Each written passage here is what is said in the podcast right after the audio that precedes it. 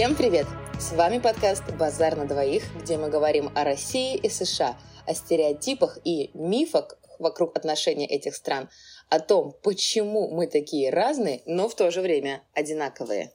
И с вами его ведущие культуролог Дмитрий Кузнецов и историк Анжела Гильке. Сегодня мы профессионально потрепимся о криминальных группировках и серийных убийцах в России и США и обсудим, чем гангстеры схожи с братвой? Кто из европейских фашистов способствовал появлению мафии в Штатах? Почему блатная музыка США — это рэп, а в России — шансон? Как интернет превращает подростков в убийц? Об этом прямо сейчас в выпуске «Как, как же много тут криминального!»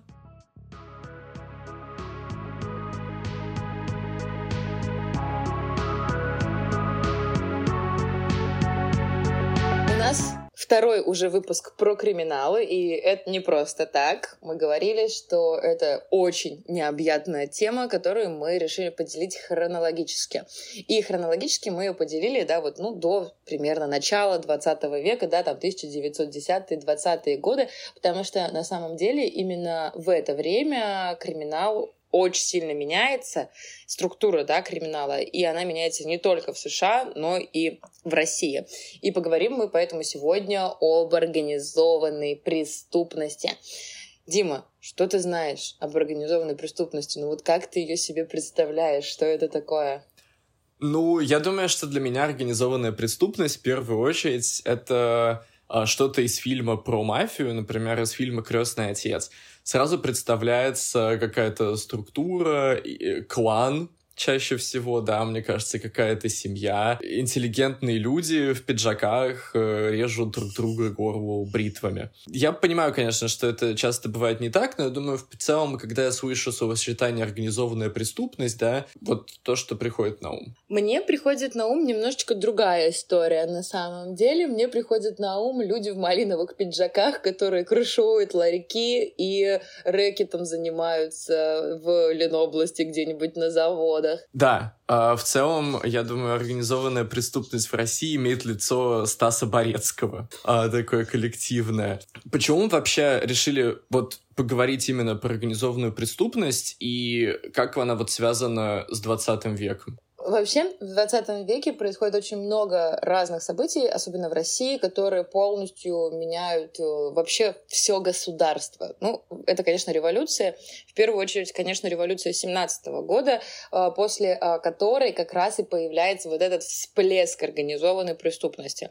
Да, то есть произошла революция, потом началась гражданская война, и в это время, конечно, Ленину с Троцким было совсем не до того, чтобы заниматься каким-то бандитизмом на улицах Петрограда, который будет очень сильно развиваться в это время.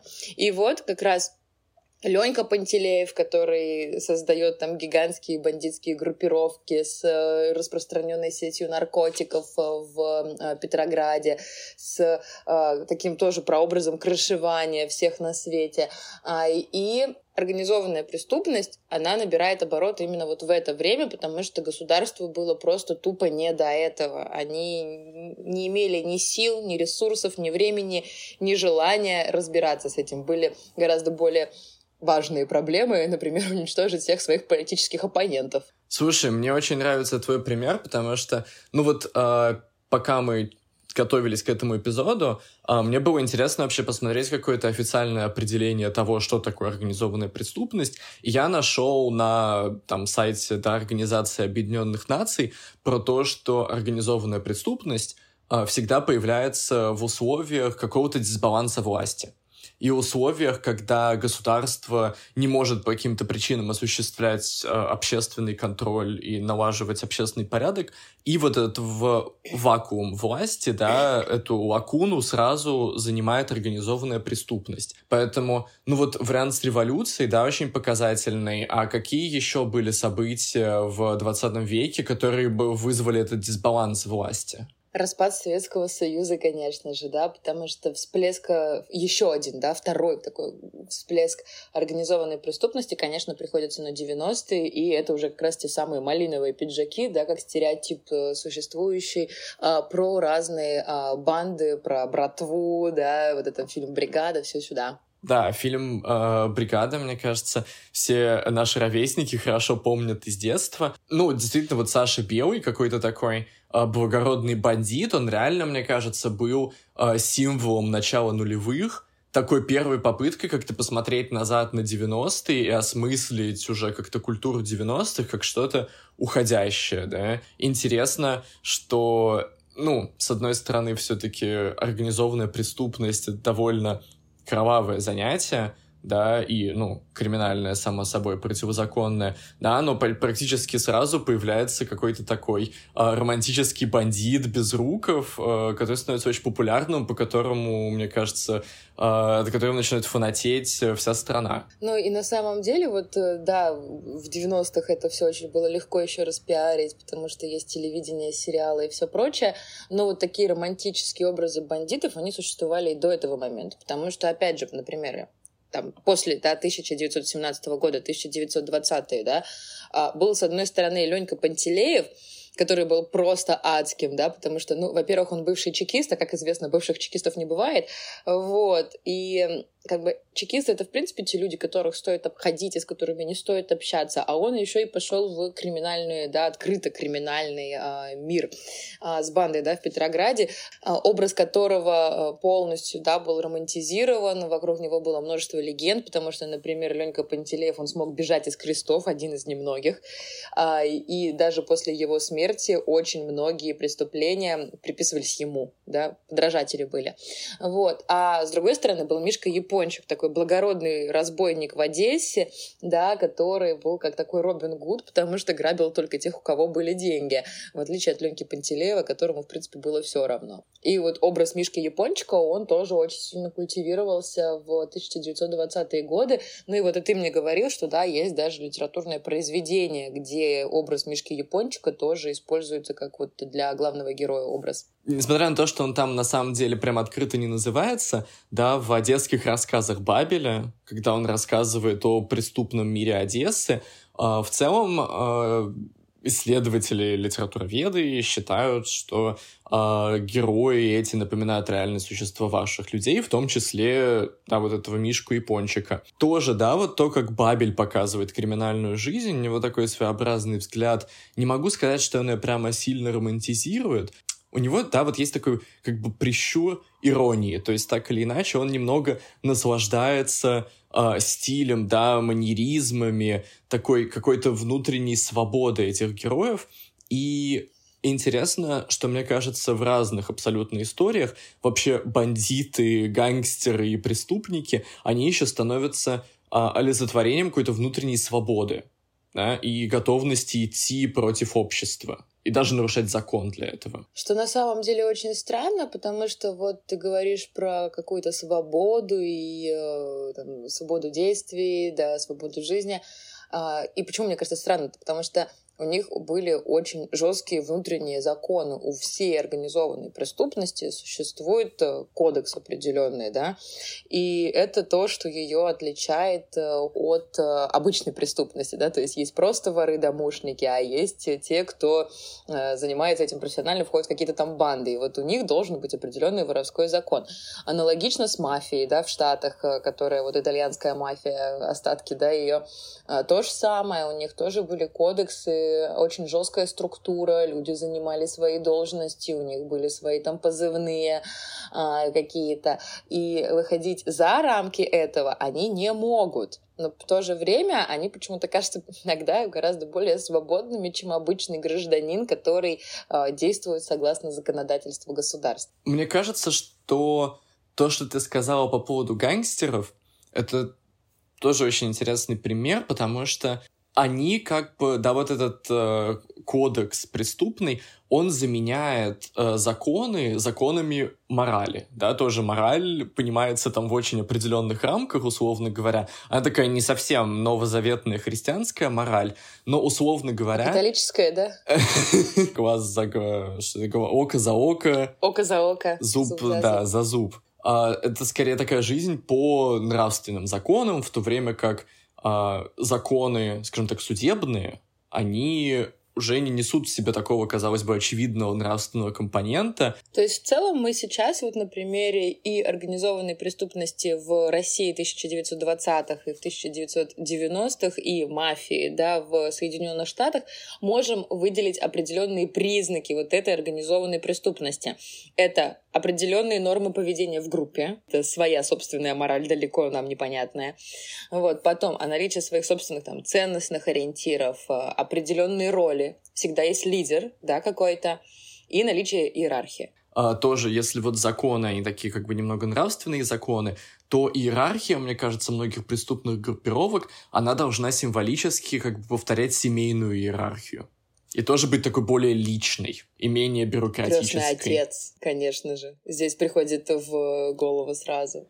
Да. И еще вот, опять-таки, посмотрев на сайте ООН много интересной информации про преступные группировки, а, я выяснил, что в китайских э, преступных группировках глава называется дядя, а зам главы называется большой брат. То есть э, тоже такие скажем так, семейные понятия. А как у нас называется? Ну, у нас есть понятие в целом, да, братва, братки, то есть тоже, ну, как... Тоже семейное. Да, братья по кодексу вот этому определенному. Ты сейчас так это рукой тряхнула, я думала, ты скажешь по кастету. Вот. Ну и раз мы уже начали говорить немножко про гангстеров и про мафию, то есть мы поговорили, да, откуда в России организованная преступность, да, с 1917 года примерно. А как так получилось, что в Штатах тоже появилась такая организованная преступность? Ведь у них не было таких жестких потрясений. Ну ладно, конечно, была депрессия, а, вот, э, но что там происходило, что тоже способствовало развитию организованной преступности, ну, в данном случае мафии. Слушай, я сейчас, наверное, выступлю как э, самый последний или самый первый республиканец, потому что, мне кажется, развитие организованной преступности в США можно при желании легко увязать с тем, как здесь проходили волны разной миграции. Ну, скажем так, с одной стороны, кто-нибудь мне скажет, это очень ксенофобский аргумент, с другой стороны, мне кажется, что он тоже иллюстрирует вот это представление о том, что организованная преступность э, нуждается в дисбалансе для своего появления. Uh-huh. То есть э, приезжает большое количество людей, э, бедных чаще всего, которые не обладают теми благами и социальными лифтами, которые уже есть у местного населения.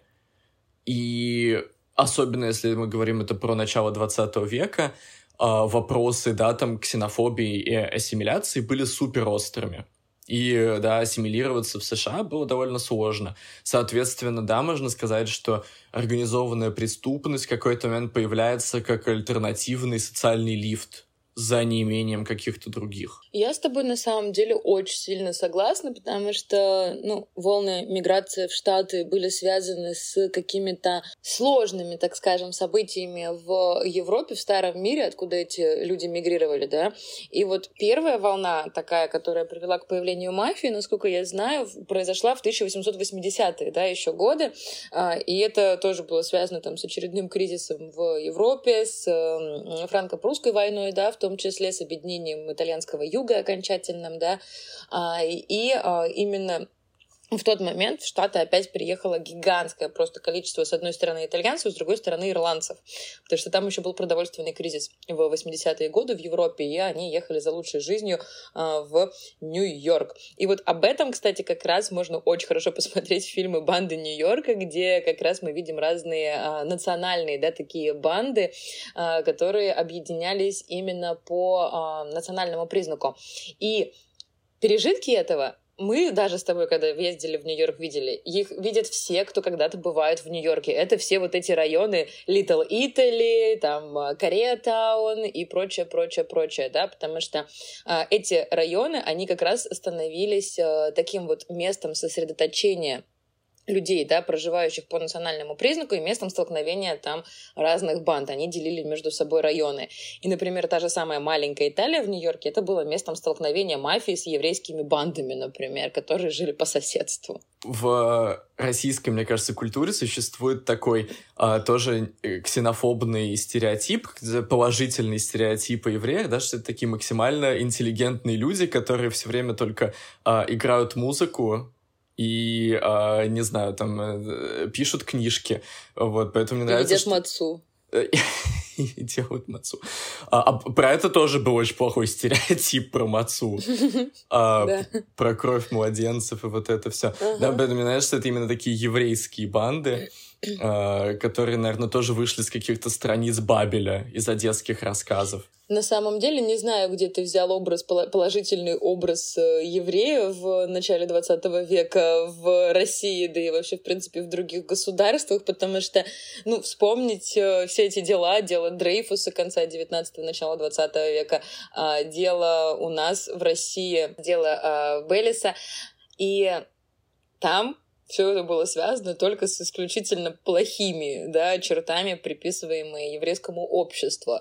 Вот. Так что, да, еврейские бандиты существовали в Соединенных Штатах, вот в Нью-Йорке примерно наравне с итальянцами и ирландцами. Вот такие три очень крупных группировки. И на самом деле об этом мы можем увидеть даже вот просто в сериалах. Вот, вот я недавно досмотрела а, «Острые козырьки», и там же как раз один из главных героев, да, который еврей, и у него тоже банда гигантская, и они контролируют э, сбыт алкоголя в Бостоне. Получается, что все восточное побережье, не только Нью-Йорк, но также там Бостон, Филадельфия, а, были поделены между разными мафиозными семейными группировками. В первую очередь это евреи, итальянцы и ирландцы. Слушай, а насчет э, вот этих семейных группировок, мне интересно, на самом деле, всегда было, насколько эти кланы до сих пор существуют, э, да, вот в, в, в каком виде они существуют сегодня, и насколько это вообще доступная информация. Потому что я помню, что была книжка какая-то про неаполитанскую мафию недавно, да, э, Гамора, кажется, называется. И Камора. в итоге автор этой книги преследовала, да, ну, настоящая неаполитанская мафия. Ему приходилось потом скрываться по разным странам. Вот э, мне интересно, на, насколько активно какая-нибудь американская итальянская мафия искала бы, не знаю, там, автора статьи на Википедии про криминальные семьи. Мне кажется, что она на самом деле достаточно активно бы это делала, потому что до сегодняшнего дня в Штатах, как мы выяснили, в Нью-Йорке конкретно существует целых пять семей. И эти семьи, они имеют очень-очень долгую историю, которая идет аж с 1920-х годов. Помните, мы только что да, говорили, что появляются группировки разные в очередную там очередные волны миграции. И так вот, новая волна миграции мафии приходится на 1920-е годы как раз. И это было связано с Муссолини. А, есть у предположение, как? А, Муссолини был э, сыном какого-нибудь влиятельного криминального итальянского клана, который пришел к власти и решил убрать всех конкурентов. Нет, к несчастью Массолини, он был очень бедным, несчастным мальчиком из обычной итальянской семьи, но дело в том, что в 1922 году он пришел к власти, да, и это было первое фашистское правительство, пришедшее к власти в Европе, и для того, чтобы утвердиться, ему нужно было бороться с кем-то тоже сильным в стране. И это опять же подтверждает вот эту теорию, которую ты там прочел на сайте ООН в том числе, да, то, что мафия появляется во время дисбаланса, а когда сильное государство, то мафии приходит конец. И вот такой организованной преступности. Так и в Советском Союзе было, да, когда Сталин пришел к власти, все вот эта организованная преступность, она закончилась по факту, да, потому что появилась другого рода преступность, так скажем.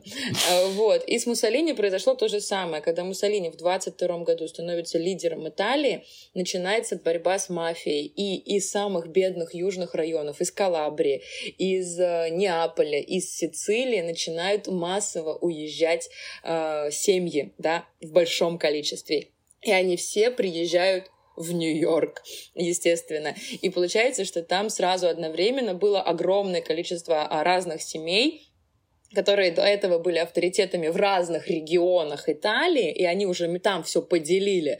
А Нью-Йорк нужно делить заново. И, а, и как они это делали? Они, ну, скажем так, насколько открыто, наверное, они это делали? Это реально были вооруженные столкновения? Ну, сначала они пытались ужиться, возможно, да, но потом у них была война.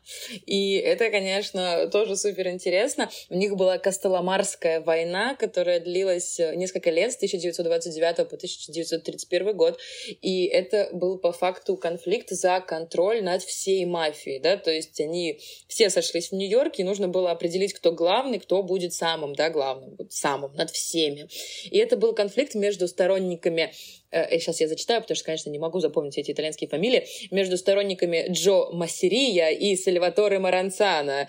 Вот. И войну так назвали, потому что Маранцана был родом как раз из э, Кастелемары, Дель Гольфо, который тоже на юге а, Италии. И вот эта костоломарская фракция выиграла. Маранцана в итоге объявил себя Каппа ди Каппи. А, это глава всех глав, то есть по факту босс-боссов. Вот. И так а, появился главный один человек над всей итальянской, итало-американской, да, мафией в Нью-Йорке.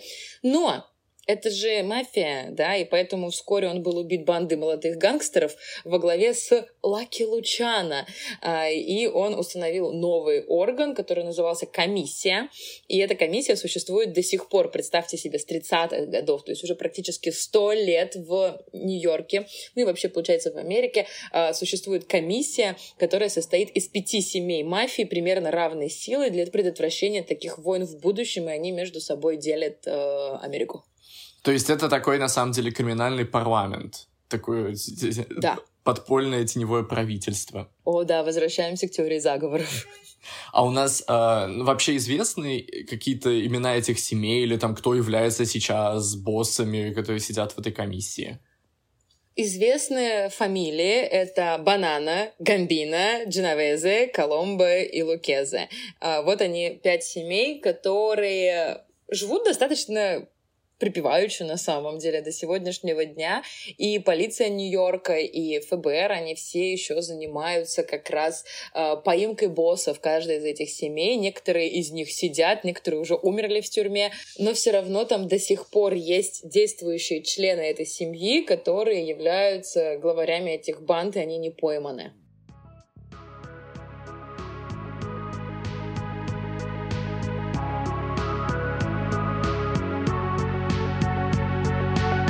На самом деле, если вы думаете, что войны среди кланов э, и всяких группировок э, были вот только в мафии э, в Нью-Йорке, в Америке, то вы ошибаетесь, да?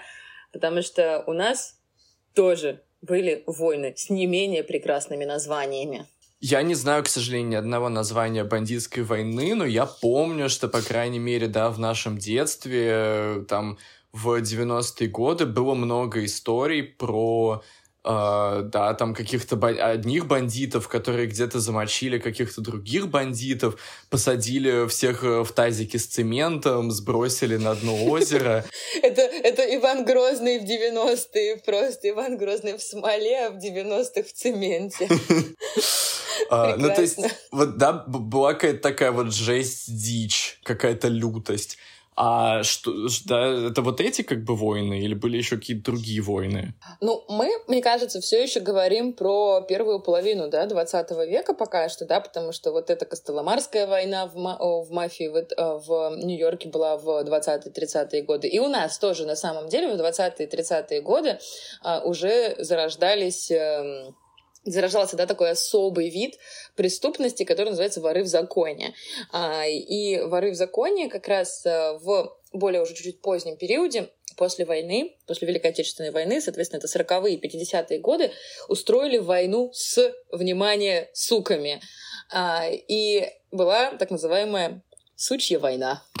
Это официальный термин. Но он, он официальный или но он блатной? Это блатной язык, да? Это да, конечно, это, ну, да, естественно, официальный блатной э, термин. И сучья война — это борьба между группами осужденных, то есть это борьба внутри э, тюрьмы по факту, да, то есть вот куча преступников, которых осудили, они все сидят в тюрьме, и вот идет борьба между группами этих осужденных за уголовные преступления, которые происходило как раз вот на территории всех этих исправительно-трудовых учреждений, то есть это те же самые ГУЛАГи в том числе, да. И вот здесь, наверное, а, стоит пояснить, кто такие суки, а кто такие воры в законе, да. Действительно, кто, что... же, кто же такие суки? А, ну, начнем с того, что суки появились во время Великой Отечественной войны. А как же они появились во время Великой Отечественной войны? Они пошли на войну, собственно. Окей, okay, ладно. А, я сейчас постараюсь все-таки собраться и рассказать эту прекрасную историю. В общем, Преступники были всегда, начиная с 17 года существовали разные группировки, да, организованная преступность. Они жили по воровскому закону, который подразумевал, что мы не можем сотрудничать с властями, мы их презираем, мы живем по своему собственному воровскому кодексу. Но началась война, и некоторые даже преступники такие, о боже, мы пойдем защищать Родину. А это означает то, что они будут сотрудничать с властями. И, соответственно, поэтому, как вот говорят в бандитском мире, суки появились во время Великой Отечественной войны, потому что они стали сотрудничать с властями, и они вступили в ряды армии, да, для того, чтобы защищать Советский Союз. Потом многие из них, естественно, попали в тюрьму, конечно же, да, э, в разные там периоды. И поэтому суки — это вот эти осужденные, которые э, терпимо относились к администрации, которые не пытались с ними постоянно воевать, которые не убивали э, смотрителей, которые встали на путь исправления и вот сотрудничали, да, с властями, непонятно для чего, по мнению воров в законе, да, потому что вот воры в законе, они жили по старым правилам. В Великой Отечественной войне они не участвовали, презирали всячески любое сотрудничество с властями. Слушай, ну мне вообще настолько это интересно, откуда появились суки, потому что, казалось бы, война такое событие, которое, ну, как-то сложно игнорировать и сказать, что это просто, да, вот, ну, сотрудничество с властью, потому что, ну, как бы, а если страну захватят, и как бы, и, и, и, и, и чего дальше. То есть интересно, что не возникло какого-то более такого общего патриотического чувства. Мне это тоже достаточно странно, потому что, конечно, Великая Отечественная война и вообще, в принципе, любая война — это повод для такого патриотического объединения, да, а здесь, оказывается, были люди, которые не желали, да, этого делать, и которые, несмотря на э, и пропаганду, которая проводилась в Советском Союзе, да, по набору в армию добровольцами, и несмотря на принудительную массовую, да, всеобщую мобилизацию, от этого отказывались. Ну и я не говорю уже, конечно, про объективные причины, потому что тогда были объективные причины идти на войну, да. Ну вот э, ты сейчас рассказала, кто же такие суки, и, наверное, стоит э, тоже немного распространиться, а кто же такие воры в законе. А, мне кажется, что это такое довольно известное понятие. На самом деле, то, что все его знают, показывает, что такой российский повседневный язык э, имеет очень много реально такое тюремно-блатное влияние. Знаешь, что вор в законе — это криминальный авторитет, имеющий э, судимость, да, и который, mm-hmm. по сути, является главой как раз-таки какой-то преступной группировки. Главой преступной группировки нельзя стать просто так, да? а, так как мы уже, ну, мы уже сказали, что это такая определенная тоже структура социальная, и есть определенные ритуалы, да, и что как бы каждого вора в законе коронуют воровской престол. Мне всегда было интересно, как проходит эта форма коронации. Надеюсь, тоже в Успенском соборе, как Романовых. А, я думаю, что, дай бог, в какой-нибудь э, тюремной часовне. Э, скажем так, мне тоже очень интересно, никогда не хотелось бы на этом поприсутствовать. Если воры в законе, да, это такие лидеры, то вокруг них э, существуют тоже иерархичные э, преступные группировки. Какие вообще на сегодняшний день в России существуют ОПГ и существуют ли? Слушай, ну вообще сегодня существуют все еще э, разные ОПГ да, то есть это организованная преступная группировка. В 2000-е стали официально с ними бороться, и там был очередной какой-то закон, который издал Путин, как бы по его иници... законодательной инициативе это было сделано для борьбы с организованной преступностью. Ну и опять же, кстати, это тоже показатель, да, сильных государств или вот этих слабых, да, государств, то, что вот пока в 90-е была полнейшая неразбериха, да, когда не существовало там нормального уголовного кодекса, ничего не было, и вот этих организованных преступных группировок было гораздо больше. В нулевые все-таки с ними стали более как-то структурно бороться, и их количество уменьшилось, но тем не менее сегодня известно, ну то есть смотрите, в Штатах получается 5 семей, а у нас 5 ОПГ. А, это Измайловская, Кутаисская, Солнцевская, Балашихская и Подольская. Слушай, вот э, про сильное государство, как интересно, что вот что в Италии, что в России понадобился просто сильный лидер, который э, бы пришел и разобрался с э, бандитами. Да, но тем не менее это не мешает всем этим э, ОПГ и сегодня творить всякую жесть. Конечно, большинство из э, такого жесткача пришлось на 90-е и начало нулевых. Вот. Но ведь было очень много случаев, когда там дело не ограничивалось элементарной поножовщиной и разборками в камере. Да, так и слушай, мне кажется, это было, ну, правда, как-то больше в обиходе, да и даже в городском фольклоре люди говорили про какой-то криминал, говорили про преступные группировки, кто там кого зарезал э, и как, каким образом.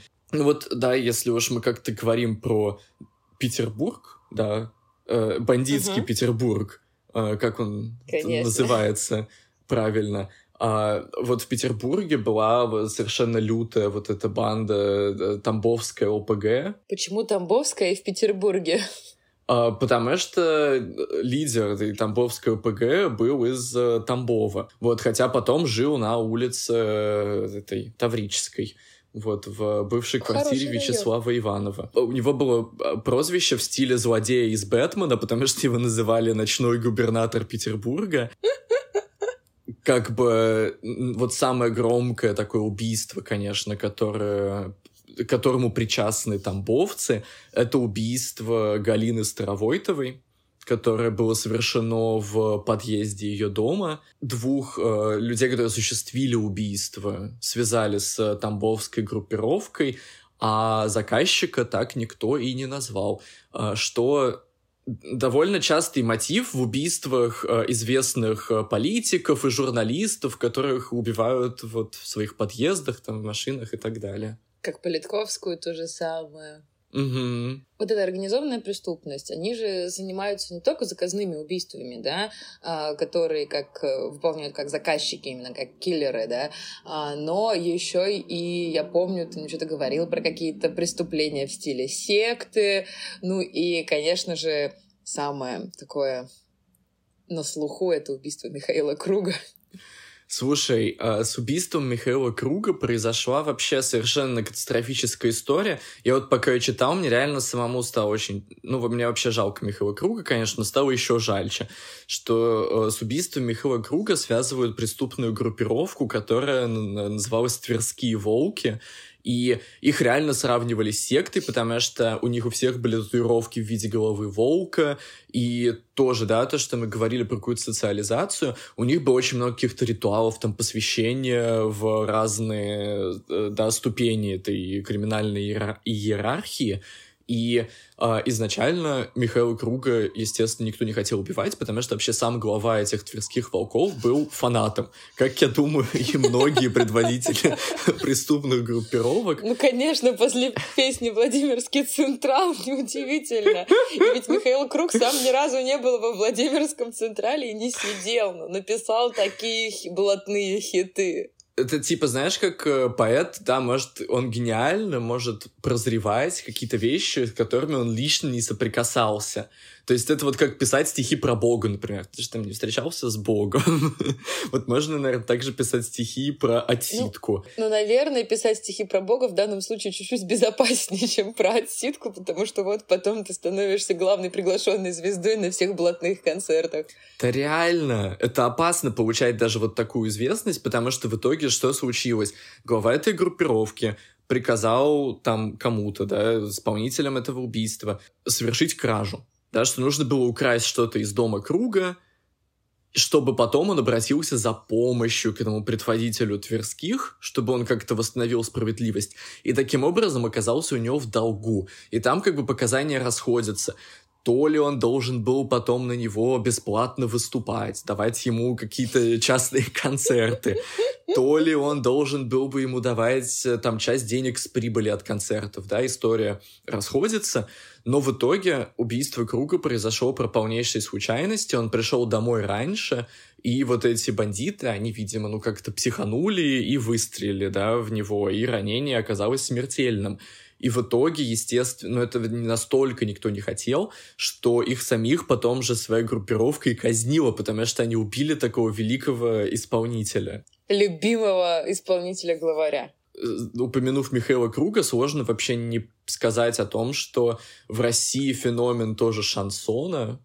Это такое важное культурное явление, которое, ну, да, это как блатная музыка, при этом ее, мне кажется, слушает, ну, очень много батьков вообще от э, Санкт-Петербурга до Владивостока, которые не обязательно при этом имеют какой-то тюремный опыт, но вот что-то в нет, на что-то откликается в этих песнях, как бы сердца русских мужчин. Вот интересно, на что? Как ты думаешь? Мне кажется, не только сердца русских мужчин, но сердца и русских детей, женщин, и подростков. В принципе, шансон, мне кажется, это неубиваемая неубиваемый жанр в российской музыке.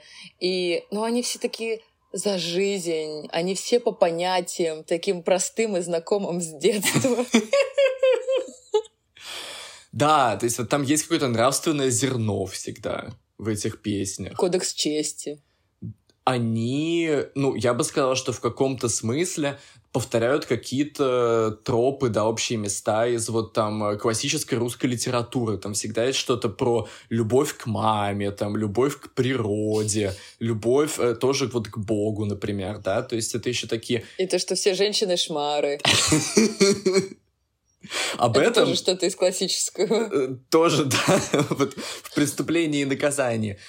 Да, то есть там есть какие-то реально такие еще общие культурные коды, наверное. Например, вот там золотые купола. Ну вот все вот там говорят, что они верующие. А что есть в американской музыке, сравнимое с шансоном, то, что тоже связано с э, бандитизмом? Несмотря на то, что музыкально это совершенно разные явления, мне кажется, что да, мы можем сказать, что это действительно рэп, который появляется как музыка улиц, и как на самом деле и очень, ну, большая часть уличной культуры по всему миру связана с миром, в том числе и уличного криминала, и бандитизма, и преступных группировок. И э, сколько вообще есть на самом деле э, треков, да, про какую-то такую тоже бандитскую жизнь, на самом деле часто написаны людьми, которые, ну, тоже не имели какого-то особенного отношения к этой бандитской жизни. А, из рэпа же тоже это пришло, что там, если ты кому-то хочешь респектну... респектну... Респект. Отдать респект. Респект. Да. Если ты кому-то хочешь респектнуть, то Наконец-то.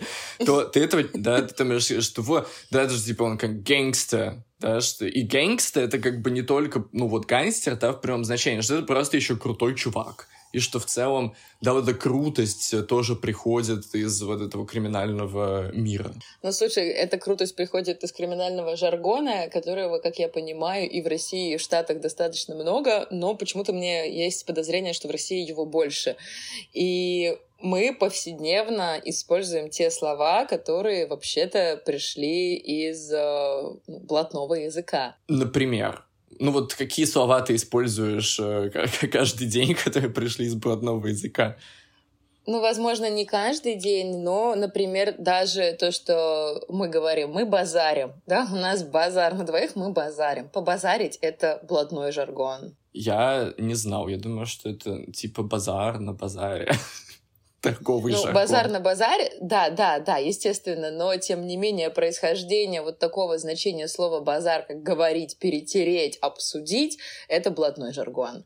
Окей, принято. Какие еще есть вот общеупотребительные? Ну вот я так не говорю, потому что мне слово не нравится, но очень многие говорят косарь. Тысяча рублей. Да. Я знаю еще из песни группы Воровайки «Шмон». Ш, а, ну шмонай меня, шмонай. Шмон, об, обшмонать, да. А, вот тоже насчет еврейских преступных группировок. А, слово «шмон» связано с цифрой 8 на иврите шмоны, да, потому что в Одессе в 8 часов на привоз приходила полиция с проверкой. А, окей, какие еще угу. есть выражения? Шухер. А что шухер? Ну, постоять на шухере опасности, типа, последить. Ага, окей. Вот. Кент. Это э, приятель, друг. Да, но да, друг-приятель, но вообще изначально Кент — это соучастник преступления, с кем вы повязаны вместе, потому что совершили что-то вместе. Окей, okay, ладно. И сигареты еще. Да, ну, думаю, сигареты с этим кентом не связаны, конечно. А потом понт, понты. Кстати, какое определение кидать понты? Ну, это делать что-то на показ. Бахвалиться, да. Да, да. А, делать что-то на показ, э, показушная рос роскошь какая-то. И, кстати, слово «понты» появилось еще до революции. Вот. Беспредел, кстати. Беспре... Вот про беспредел вообще никогда бы не подумал, потому что такое совершенно нормальное слово. Ну, да, возможно, да, да. Ну, то есть оно в воровском языке, по крайней мере, использовалось э, с немножко э, другим смыслом, чем как мы привыкли, да, возможно, к нему. Но вот в воровском мире беспредел — это как раз отход от воровских законов. Это то, что делали суки. То есть это наоборот. То есть это как бы возвращение к некриминальной жизни.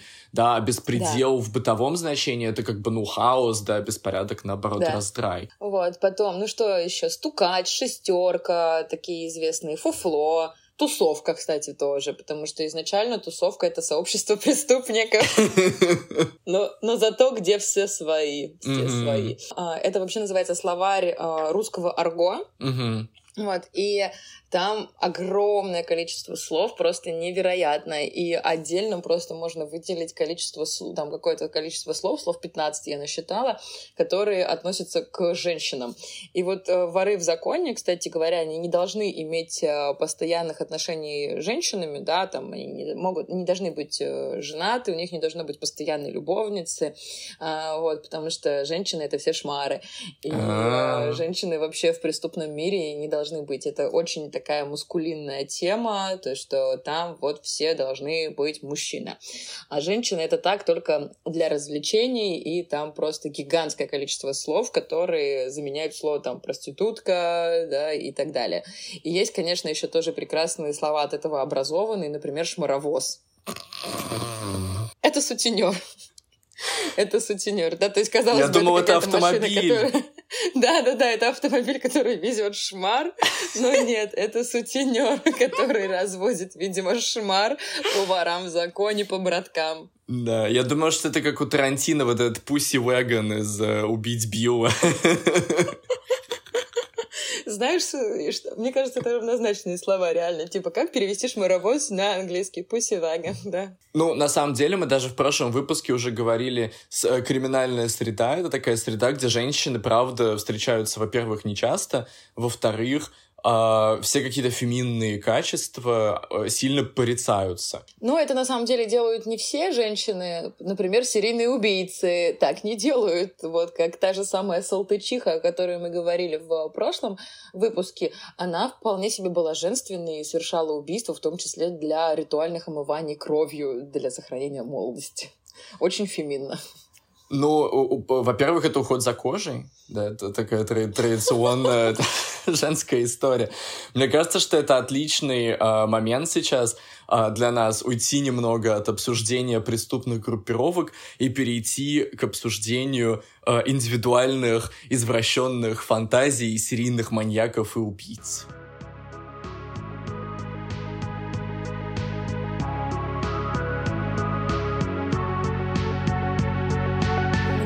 Кажется, ты сейчас э, в предыдущей фразе ответила вообще, в принципе, на мой вопрос, почему США — это страна серийных убийц.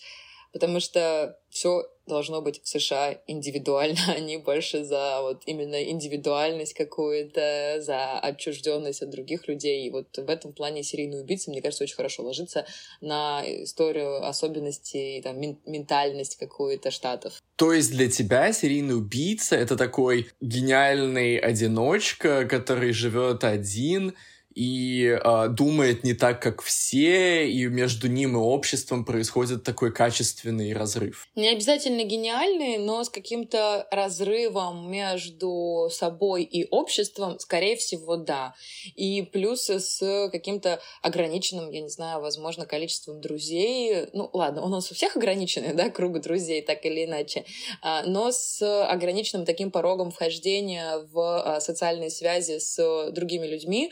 Ну, ну, есть, конечно, естественно, исключения, да, в том числе и в истории американских, да, всех этих серийных убийц и маньяков, а, но почему-то вот образ рисуется такой, что это какой-то обозленный на общество психически больной, сексуально неудовлетворенный, очень часто с проблемами с матерью человек, который вот э, один. Мне кажется, что на самом деле еще на наше какое-то понимание э, серийных убийц, да, как мы себе их представляем, очень сильно повлияло кино, очень сильно повлиял... Ну вот просто ты когда сказал проблемы с матерью, сразу подумал, господи, это же, да, это фильм «Психо» э, Хичкока, где чувак убивает женщин, которые останавливаются в этом мотеле, э, потом и держит в подвале там скелет своей матери, периодически переодевая собственную мать мне кажется, очень показательный пример. Ну вот если опять же говорить э, про э, образ там матери, чаще всего ведь жертвами маньяков становятся женщины. И это, мне кажется, связано не только с а, тем, что женщин все-таки физически проще замочить, да, в данном случае, я не знаю, как это еще назвать иначе, а, но и с какими-то вот э, образами, да, э, идущими из э, детства. Я помню, опять-таки, да, вот э, в сериале Mindhunter, мне кажется, этому очень много уделяют внимания тоже, потому что, да, вот там, например, есть вот этот чувак, который там э, фетишизирует э, женские туфли и женские ноги, uh-huh. и что э, потом в другом сериале The Fall, крах, да, с Джиллиан Андерсон. Там есть вот эта история про маньяка, который убивает женщин, потому что он боится ну, э, какой-то женской силы, скажем так. То есть он э, рассматривает успешных женщин как угрозу, и таким образом он как бы символически превращает их из субъектов в объекты, да, тем, что вот он их убивает и там забирает их вещи, присваивает их себе. Так что мне кажется, что явно сексуальный, да, аспект и вообще аспекты, наверное, какие-то, ну вот отношений тоже между полами, они очень сильно тут проявляются, потому что, ну, мы практически не знаем даже каких-то женщин, серийных убийц. То есть такое чувство, как будто бы это еще очень э, мужская профессия. Ну вот у меня есть пример русской женщины одной, которая вот, заслужила, заслужила попасть в список серийных убийц в нашем подкасте. Это Ирина Гайдамачук, которую называют по-разному, да, то есть ее редко вспоминают по имени, я, честно, тоже не запомнила, перепроверила, но а, у нее очень а, говорящие прозвища. Раскольников в юбке или красноуфимская маньячка или блондинка с молотком. И вот у нее, кстати, а, тоже фигурировала вот какая-то привязанность там к женскому образу вот в выборе жертв. Она убивала старушек. И при том, судя по тому, что ее прозвали Раскольником, э, Раскольниковым в юбке и блондинкой с молотком, становится понятно, что она забивала женщин молотком, этих самых старушек. А, и она просто ненавидела старушек из-за того, что у нее была отвратительная свекровь. Вот.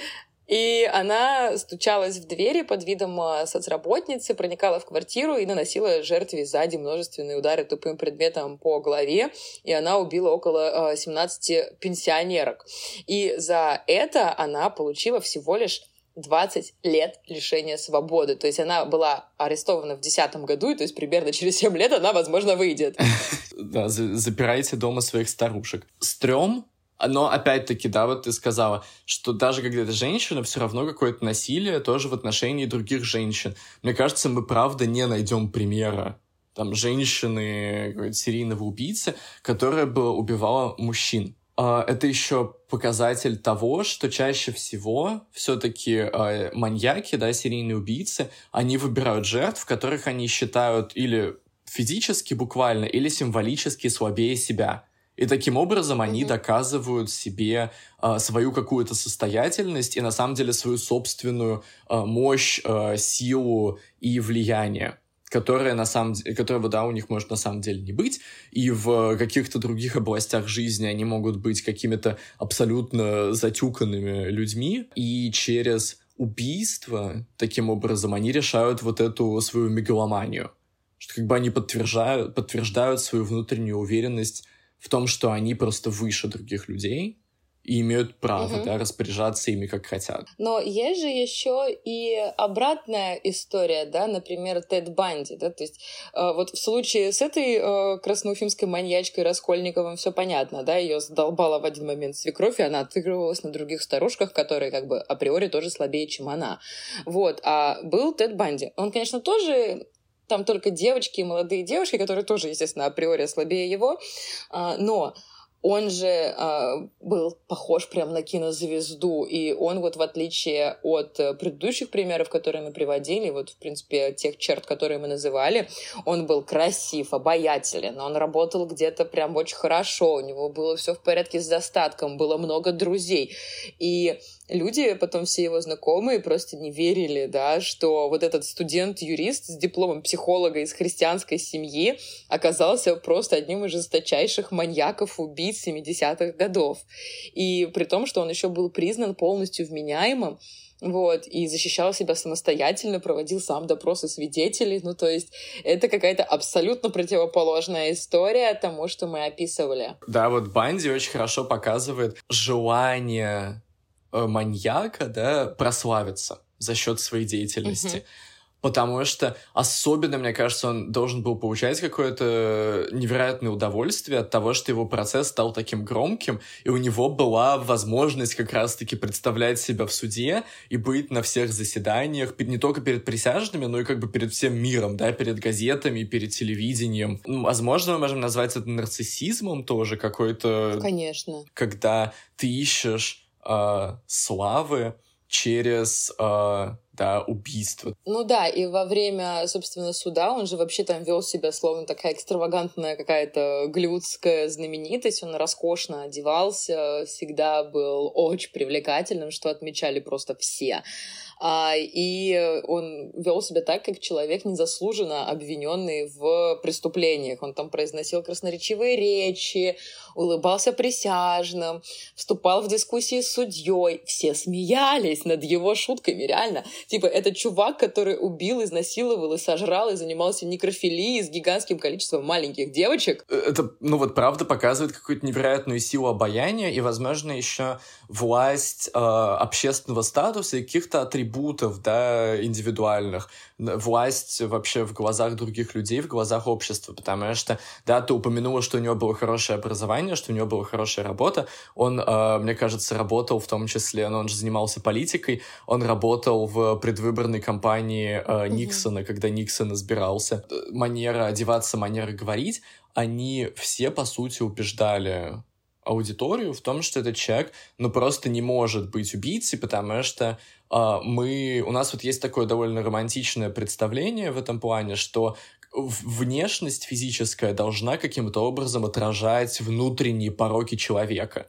И когда происходит несовпадение, мы скорее склонны, готовы поверить тому, как человек себя презентует. Интересно, что в случае вот Панди у него правда же появилась целая армия поклонниц. Но я очень рада, что все эти его какие-то там плюсы, они не помогли ему выйти сухим из воды, и он был осужден на смертную казнь. Еще один э, человек с э, приятным имиджем и тоже вот политик, между прочим, э, Джон Уэйн Гейси, который э, является редким примером серийного убийцы, который не убивал женщин, потому что женщины его сексуально не интересовали. Его сексуально интересовали только мужчины. Он был безумно тоже популярен. Все его знали как супер приятного соседа, там, а, человека, который всегда поможет залатать крышу или там а, повесить полку какую-нибудь. А, и самое классное, что он, мне кажется, ответственен за много детских кошмаров, потому что он выступал в костюме клоуна в больницах и детских садах. Это была как его такая... Ну, это было, правда, его... Подработка. Да, подработка, как бы хобби. Вот, и он ходил и развлекал хобби. детей. Мне кажется, уже можно было заподозрить что-то неладное. Да, есть же реально этот страх клоунов. Завершая все-таки разговор про серийных убийц, давай постараемся ответить на вопрос, почему все-таки США страна серийных убийц. Все-таки в, ни, ни в какой другой стране так много серийных убийц, маньяков не было. Ну и вообще, в принципе, феномен появления именно серийных убийц связан с Соединенными Штатами как таковыми. У меня есть э, две идеи, я думаю. И про uh-huh. первую из них ты сказала в самом начале, когда ты сказала, что в США все очень должно быть индивидуальное. Uh, мне кажется, что в каком-то смысле мы можем этот разговор повернуть к нашей беседе про инфраструктуру про то, что mm. в стране, где все живут, скажем так, на больших расстояниях друг от друга, в частных домах, возможно, проще как-то выч... найти одиноких людей, да, которые будут жить без семьи, без друзей, э, да, там одни, не знаю, не поддерживать отношения с соседями, и можно как-то их вычленить как таких вот уязвимых элементов общества, да, и, соответственно, сделать их э, жертвами своей Э, преступной, преступных фантазий. Ну и здесь же можно, опять же, вернуться к нашему выпуску про инфраструктуру. Если вы его не слушали, послушайте, он очень прикольный. И объясняет, мне кажется, очень многие вещи, в том числе, как ты и сказал, э, феномен да, появления серийных убийц. Ведь проблемы с транспортом, да, это же тоже э, такой повод, э, который э, помогает найти жертв, да, то есть мы говорили об этом еще и в выпуске э, «На что жалуются люди», что иногда просто тупо не доехать, а автобусы не ходят, машины там нету, еще что-то. Ну или и представим там условную ситуацию, родители не успели, да, забрать ребенка из школы, и ребенок из школы там не, не успел уехать на автобусе, который развозка, потому что, ну, его обычно родители забирают, и он должен как-то самостоятельно добираться до дома э, через вот эти трассы, дороги на гигантские расстояния. И в такой ситуации оказаться э, на трассе рядом с сомнительными людьми, которые предлагают тебя подвести, тоже гораздо проще, чем, например, в России. Вот э, Тед Банди, например, тоже подвозил женщин. Ну вот. Да, тема нашего подкаста — это то, что все от плохой инфраструктуры, вот даже серийные убийцы. Второй момент, мне кажется, да, то, что мы так тоже обсудили сквозь, вокруг серийных убийц складываются культы. И у серийных убийц появляются поклонники. И вообще, что почему-то они становятся такими очень популярными персонажами массовой культуры. И тут мне кажется, что США как страна массовой культуры и страна, где успех во многом построен на культе знаменитости, вот эта культурная среда, она подкармливает такие мегаломаньячные фантазии, потому что тоже, где было очень много серийных убийц, в Лос-Анджелесе, в городе киноиндустрии. Одно из э, первых громких это правда, ну, это был не серийный убийца, да, но это было такое громкое, неразгаданное преступление. Произошло тоже в Голливуде. Актрису немого кино кто-то распилил пополам и оставил Вау. лежать на улице. То есть мне кажется, что индустрия создания знаменитостей она как-то вот, ну, не, не могу сказать, что она прям мотивирует людей совершать преступления. Не знаю, что-то, мне кажется, там есть какая-то связь. Согласна ты с моей идеей или нет, что Голливуд подкармливает э, как бы культы собственного величия в людях? Да на самом деле, в целом, конечно, я согласна, и э, мы видим это и сегодня в кино, да, то, что это воспевается, про это огромное количество фильмов, сериалов, и, ну, все это, конечно, не просто так, и люди хотят быть известными. Сегодня это, конечно, еще сильно проще сделать с учетом а, распространения информации. А, ну, сейчас и попасться легче с этим же условием, да, а все-таки вот когда там был пик 70-е, 80-е серийных убийц, тогда это было сделать гораздо сложнее. И вот, э, ну, то есть не все могли быть тогда инфлюенсерами и блогерами. То есть э, следующий крупный маньяк, мне кажется, тебе кажется, придет из Инстаграма или из Твиттера или из ТикТока. Ну, уже же были какие-то трансляции э, вот разных э, злодеяний в интернете. Почему нет? В следующем выпуске «Почему ТикТок превращает подростков в серийных убийц».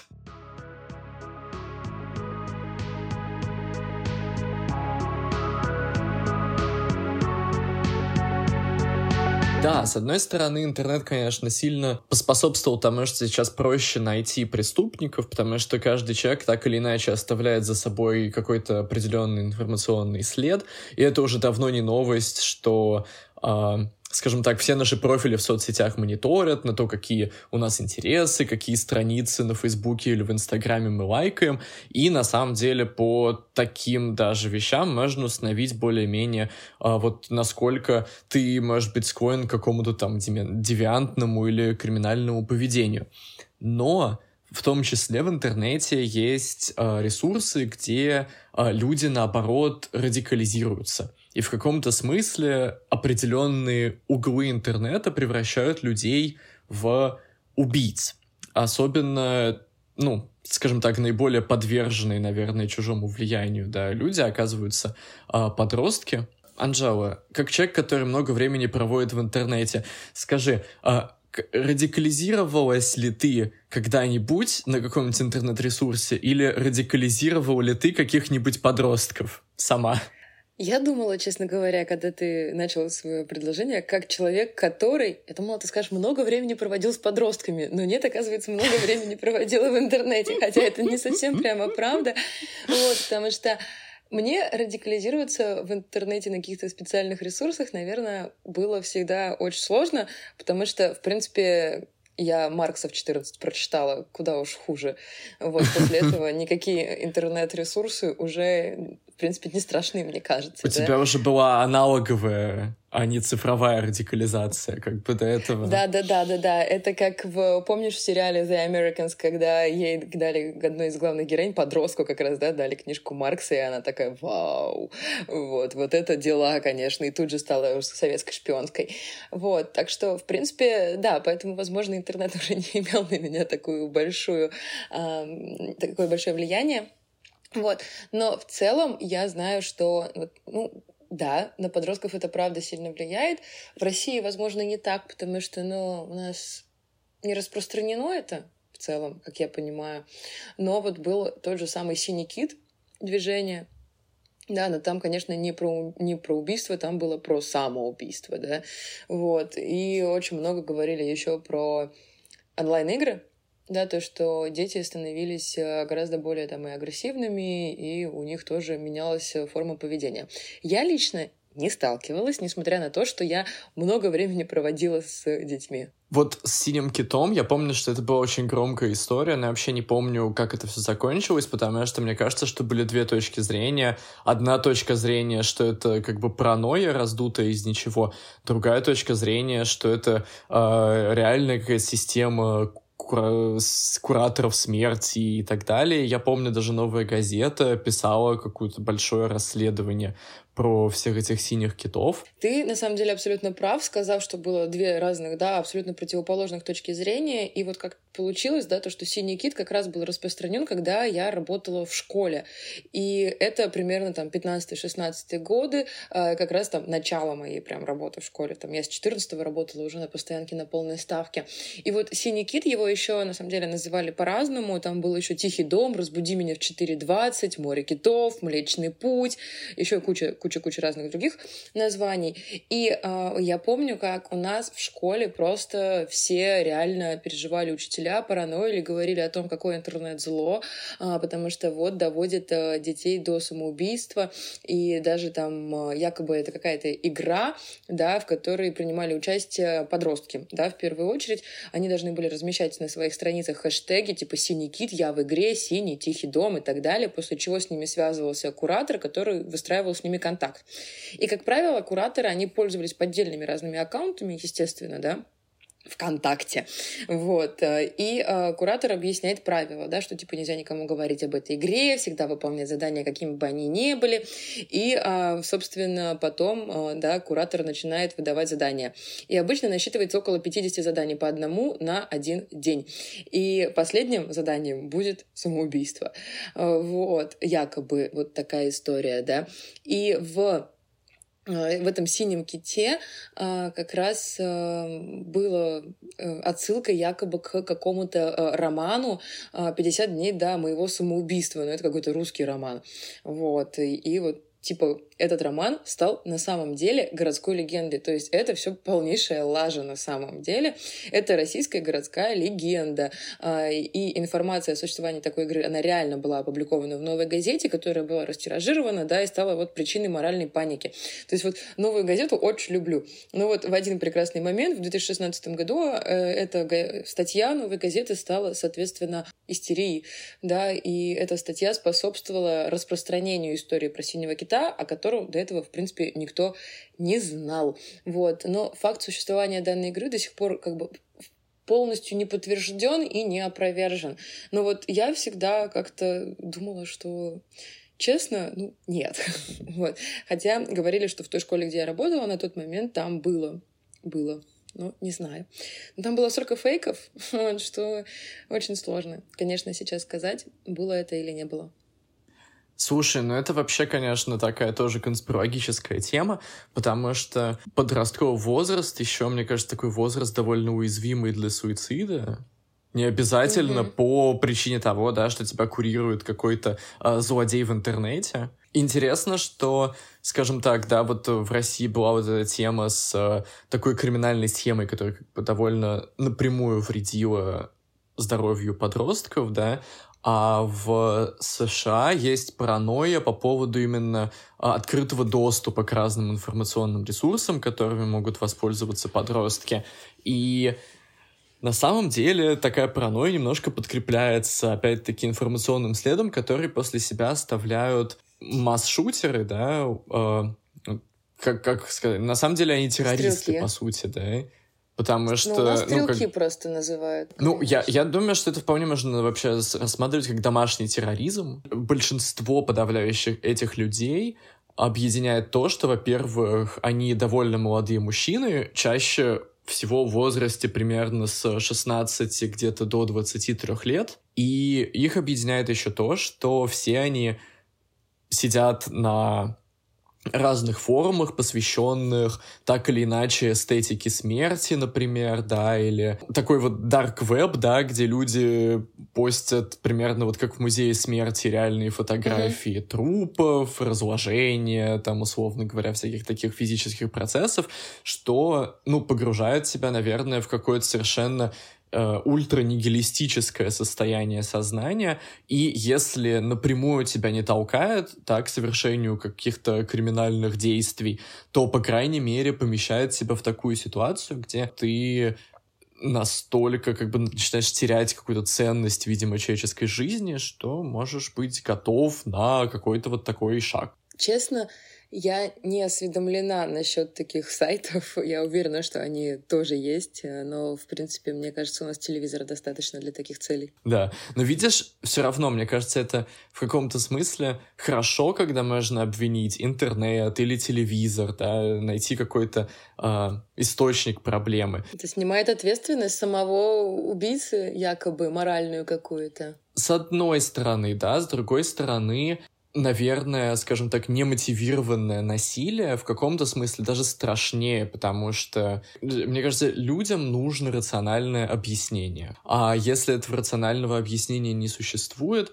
то, ну, как бы ты начинаешь тогда уже, уже бояться реально своего соседа, своего коллегу, кого угодно, потому что, да, если одному человеку может ни с того ни с сего в голову прийти такая мысль, значит, там может прийти в голову кому угодно. Но в Штатах это же еще более обострено, как мне кажется, чем в других странах, ну, по крайней мере, чем в России точно, а, из-за доступности не только информации, но еще и из-за доступности оружия, да, ведь есть штаты, в которых оружие продается прямо в магазинах, ну, типа, ты заходишь за продуктами и всем необходимым для дома и такой, о, куплю-ка я себе еще пистолет. Ну, так, просто так, чтобы был, потому что, ну, вот это как жвачки вот на кассе, там вот так же оружие. Ну и серьезно, конечно, в такой ситуации тебе очень часто стрёмно. И это вызывает такой, возможно, соблазн у кого-то реально, типа, попробовать пострелять.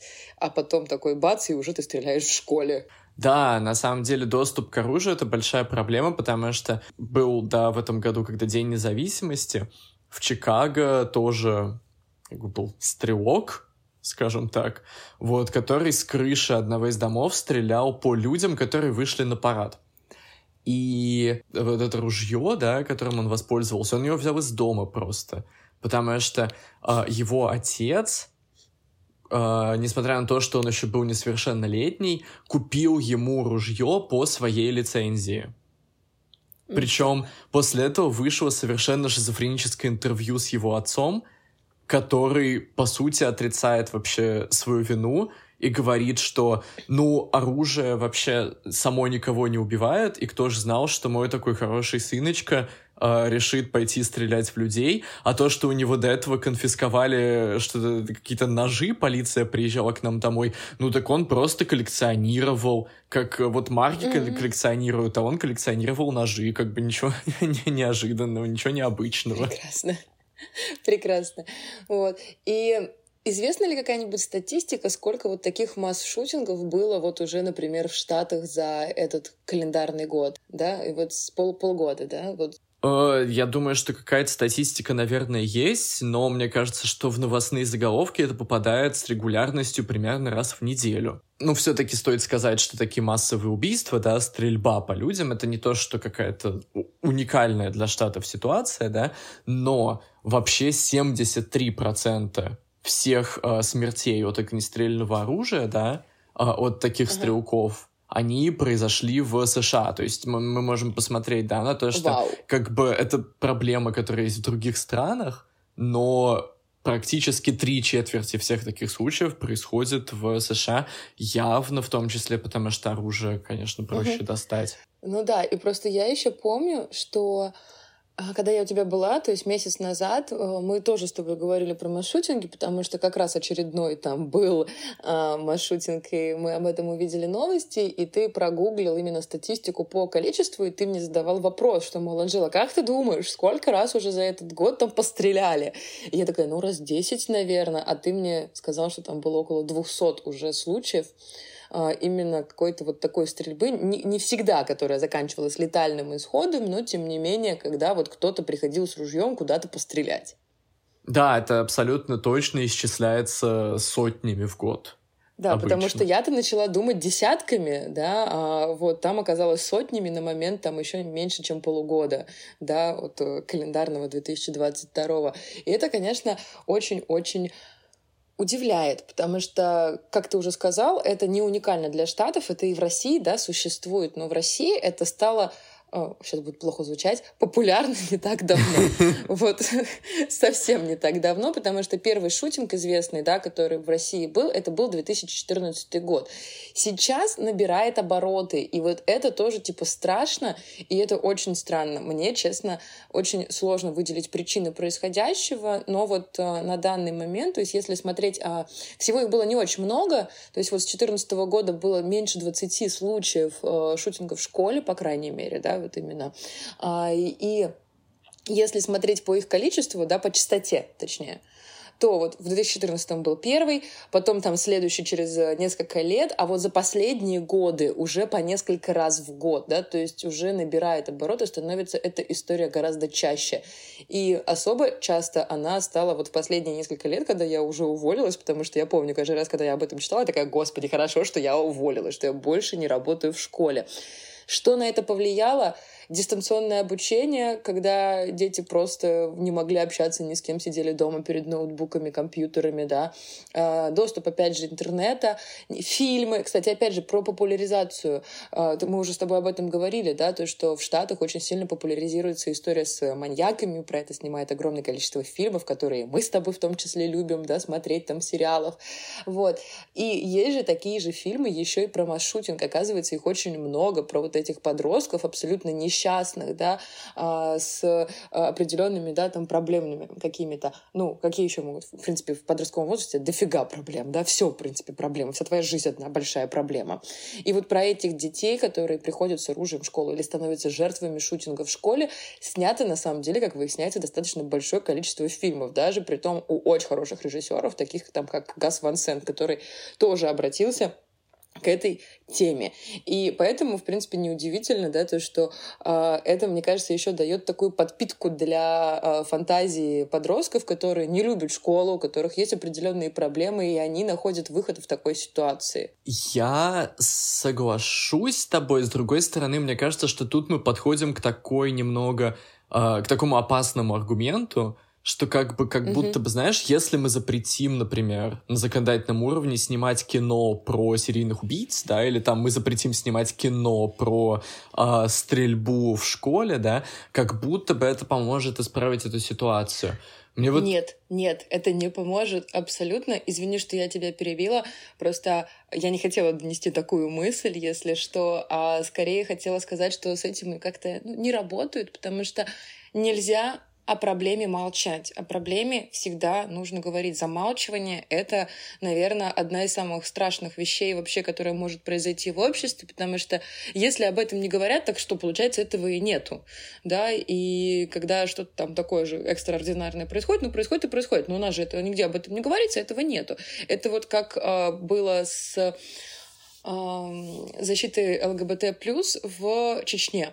Да, ведь э, огромное количество правозащитников, э, которые да, занимались этим на территории России, они просто Чечню не трогали несмотря на то, что именно там была самая жесть всегда и есть, да. И к чему это привело? К тому, что сейчас там все еще сильно хуже, и уже вообще, в принципе, ничего с этой проблемой там не сделать. И никакие правозащитники этим людям в Чечне не помогут, кроме как там устроить побег просто из Чечни, если что, да.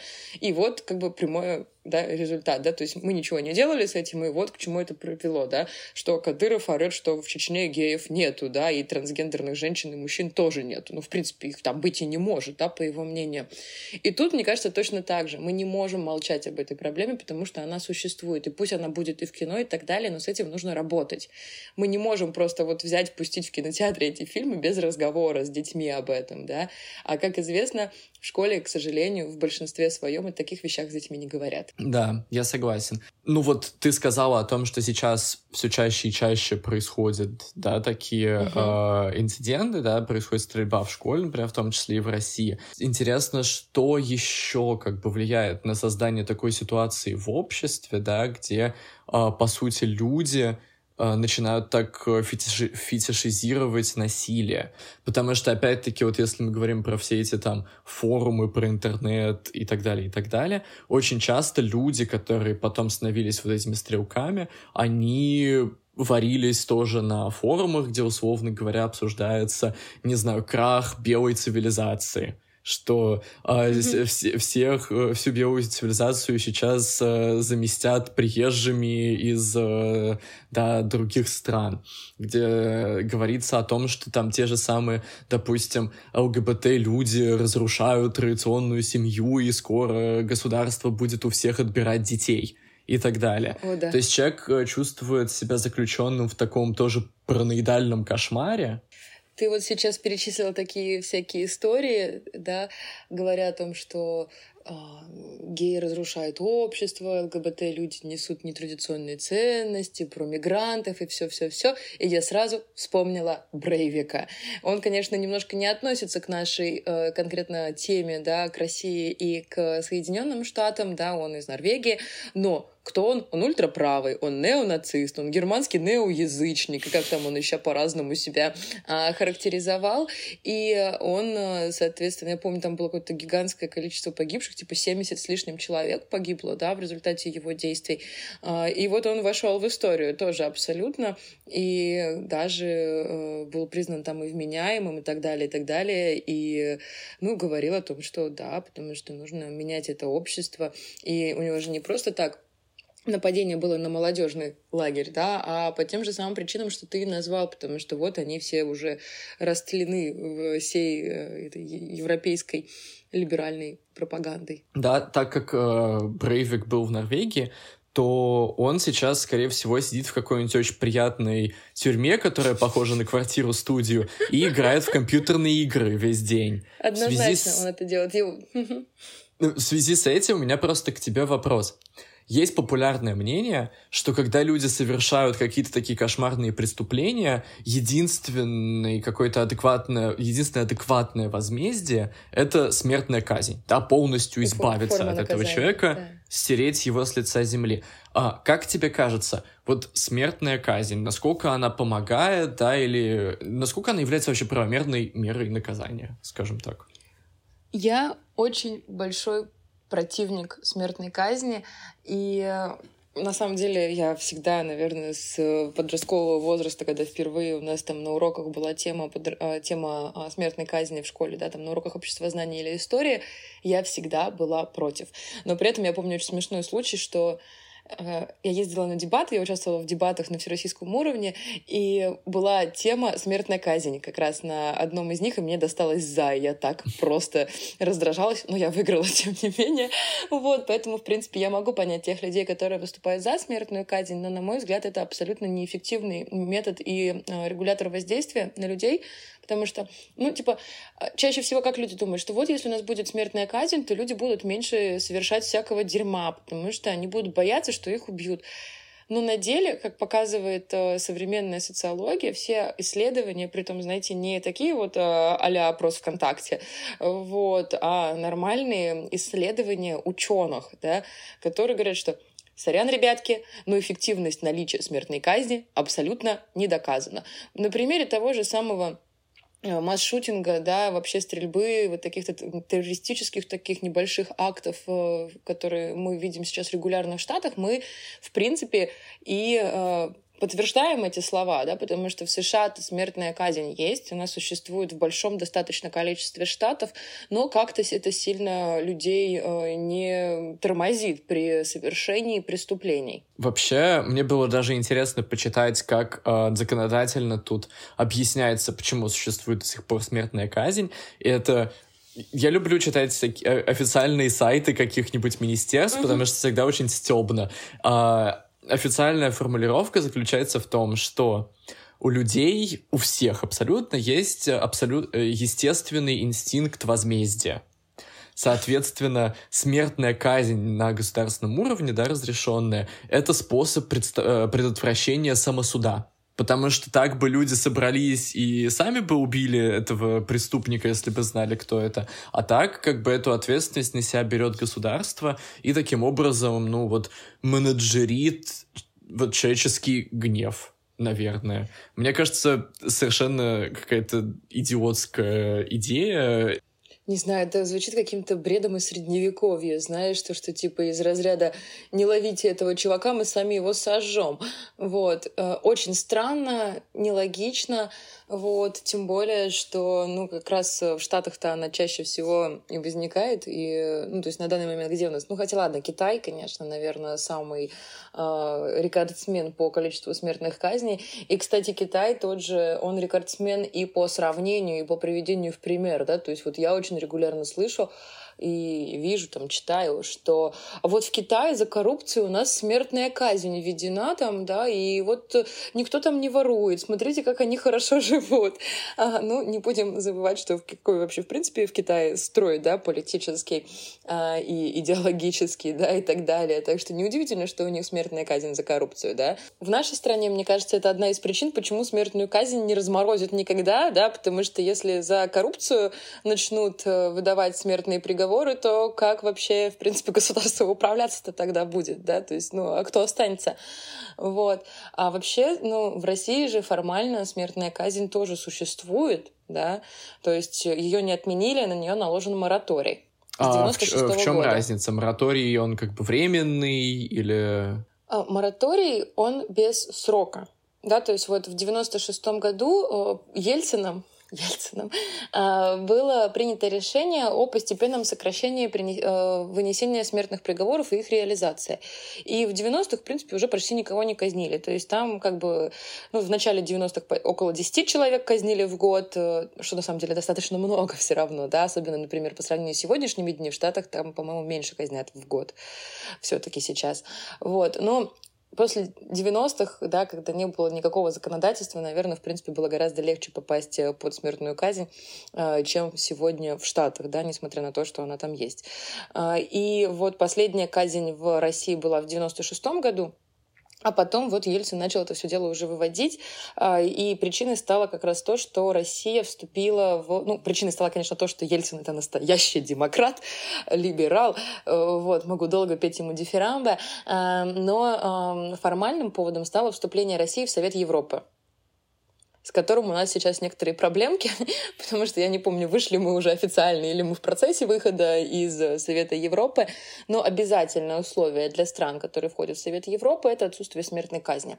А с точки зрения законодательства отменить что-то гораздо сложнее, чем наложить на это запрет. И вот этим запретом является мораторий. Да? То есть формально этот э, закон у нас там существует, то есть смертная казнь, она формально есть, но на использование данного метода пресечения наказания наложен запрет. Я тогда повыступаю немножко адвокатом дьявола, ну, примерно тобой на дебатах, а, потому что, ну, мы, конечно, такие великие гуманисты и против смертной казни, но, мне кажется, какой а, аргумент приводят сторонники. Да, мне кажется, что чаще всего люди выступают с каких-то экономических позиций и говорят, mm-hmm. что ну какая тогда самая высшая мера наказания? Самая высшая мера наказания тогда пожизненное заключение. Соответственно, вот какая-то дрянь, да, убила там mm-hmm. много-много людей каких-нибудь тоже изуверским способом, да, какой-нибудь Чикатило. И что? И потом этот Чикатило будет сидеть э, в тюрьме, наслаждаться жизнью, хотя в тюрьме, мне кажется, очень сложно наслаждаться жизнью. Особенно в а, России, особенно в Советском да. Союзе.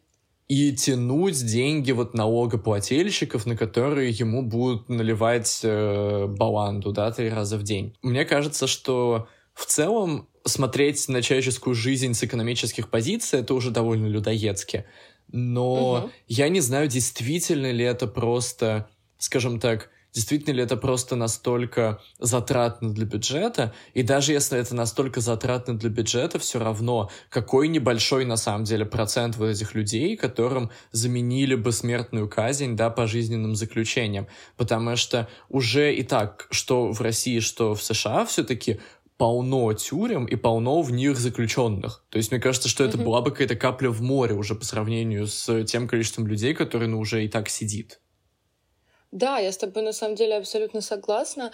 И здесь могу привести сразу, конечно же, контраргумент, вспоминая дебаты, да, а, что да, окей, содержать их дорого, пожизненно, но, во-первых, долго все равно никто не живет, и по количеству вот этих людей, которые были заключены там на пожизненный срок, ну, у них э, из-за условий жизни все равно количество прожитых лет очень сильно сокращается. Они умирают, типа, гораздо раньше, если бы они жили на воле, так скажем. Это во-первых.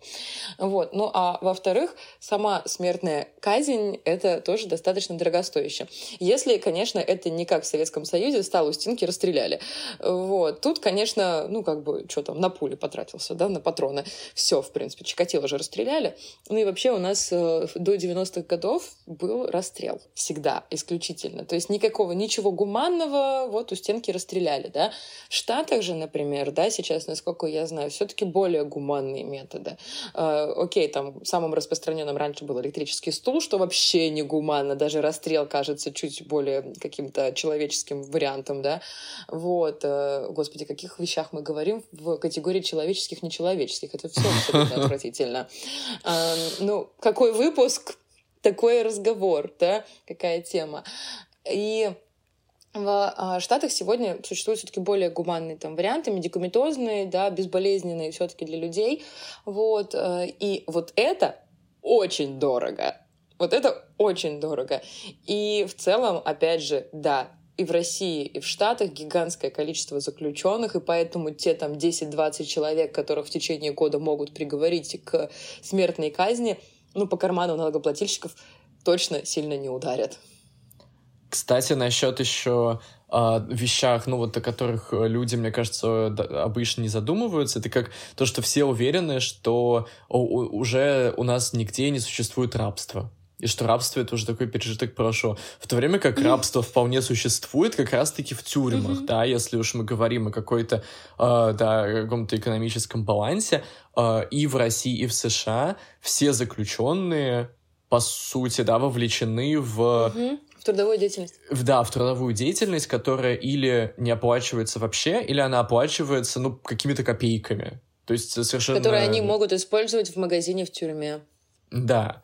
То есть такой э, абсолютно замкнутая система. Угу. Вот, по сути, ну, такое как бы санкционированное современное рабство, да, для людей, отбывающих ну, наказание. Же но это же как оправдывают? То, что эти люди должны сами обеспечить свое существование, и кто виноват, что они больше не функциональные члены общества.